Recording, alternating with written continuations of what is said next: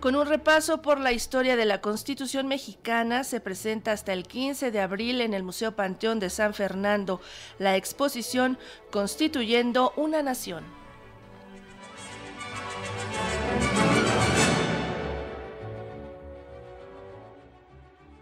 El Museo Panteón de San Fernando es un espacio que desde el 7 de febrero presenta la exposición Constituyendo una Nación, la cual narra a través de 12 gráficos y textos los antecedentes que permitieron la elaboración de la primera Constitución de México. Antonio Cortés, director general del museo, comentó que esta exhibición nos acerca a la Constitución de Cádiz y su introducción al concepto de soberanía, así como el papel que juegan las constituciones de 1824, 1836 y 1857.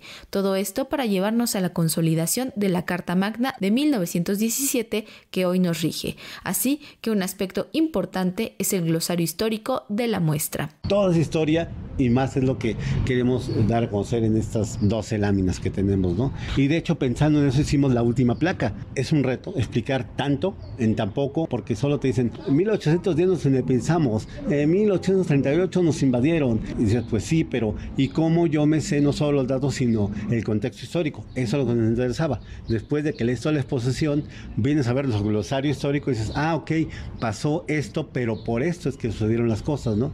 En ese sentido ponemos una especie de glosario para que la gente cuando acaba de ver la exposición realmente entienda los sucesos importantes mediante el contexto que tiene. Una de las cualidades de esta exposición es que permite apreciar la historia de la Constitución, la cual se vincula con algunos de los personajes cuyos restos ha albergado el museo, como el de Vicente Guerrero o Benito Juárez. Así que la importancia del espacio va más allá de su carácter histórico. Preguntaban que por qué es importante el museo. Le digo, sí, es muy importante su carácter histórico. Eso es indudable. Pero yo creo que en el sentido que estamos en la Colonia Guerrero, el museo juega una parte importante como un mejoramiento del tejido social. Para mí es importantísimo porque así acercamos al museo no solo a la historia, sino a la comunidad. Y esa comunidad es difícil, sin embargo, creemos y queremos cambiar desde esta perspectiva de el tejido social a ser mejores personas, ¿no? Y eso nos lleva a hacer de pronto actividades con niños, talleres. Si nos dicen, oye, hay una exposición en el metro, vamos, la presentamos. Si hay que presentar nuestros gatitos Fercho y Nando explicando la historia, vamos a las escuelas primarias, ¿no?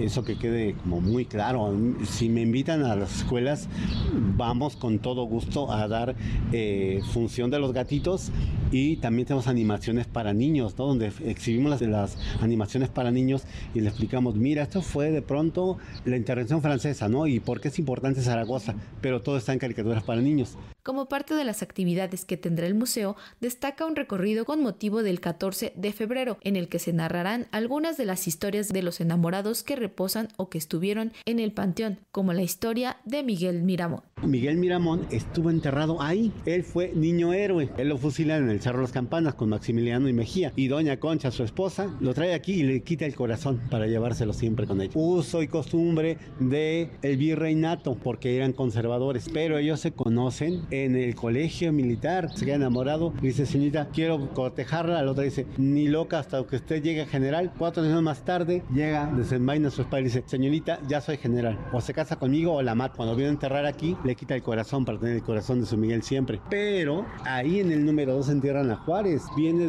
doña Concha y dice, no pueden estar junto a su asesino, y por eso se lo llevaron a Puebla. Además de este recorrido, se ha programado una campaña de esterilización, vacunación y adopción para gatos, la cual tendrá lugar el próximo 20 de febrero. La exposición se podrá visitar hasta el 15 de abril en las rejas del museo. Para Radio Educación, Pani Gutiérrez.